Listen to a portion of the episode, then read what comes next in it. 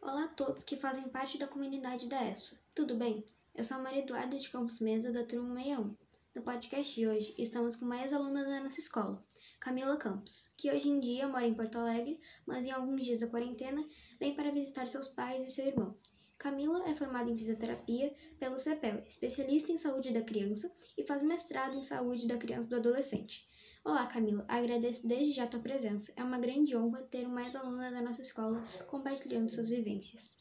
Olá, obrigada Maria Eduarda e obrigada Esfa pelo convite. Bom, vamos lá.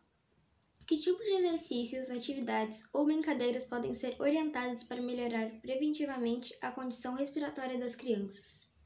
Bem, nós sabemos que nesse período de isolamento, os exercícios aeróbicos são aqueles mais indicados, onde manter-se ativo torna-se fundamental nesse momento de quarentena. Em condições normais, nós falaríamos de atividades como natação ou então esportes em grupo, como futebol, vôlei, mas nós podemos adaptar atividades como ligar uma música e dançar, pular corda, usar algum videogame que tenha um sensor de movimento. Para aqueles que têm pátio ou quintal, é melhor ainda, nós podemos andar de bicicleta, jogar bola, correr mais livremente. Todas essas atividades que aumentam a nossa frequência respiratória, a nossa frequência cardíaca e nos fazem transpirar, elas são benéficas nesse momento, onde estar ativo é tão importante. E essas dicas não valem só para as crianças. Também faz bem para os pais acompanhá-las nessas atividades. Manter-se ativo é fundamental para todos. E qual o papel da fisioterapia nas medidas preventivas para evitar ou minimizar a contaminação? Bem, nós sabemos que um fisioterapeuta no cenário hospitalar ou ambulatorial, ele tem bem mais atribuições relacionadas à reabilitação. Mas como nós estamos falando aqui de uma forma preventiva, eu vou destacar as seguintes coisas.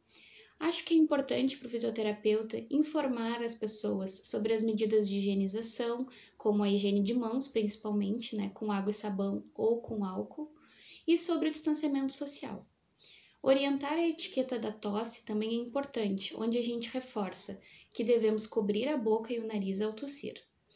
Demais orientações sobre a importância de manter-se ativo, alimentar-se bem nesse período e ter um sono regulado são, são orientações que nós podemos dar, é, apesar de não ser exatamente o papel do fisioterapeuta.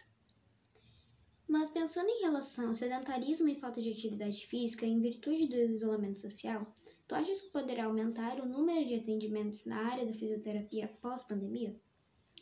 Eu acredito que sim.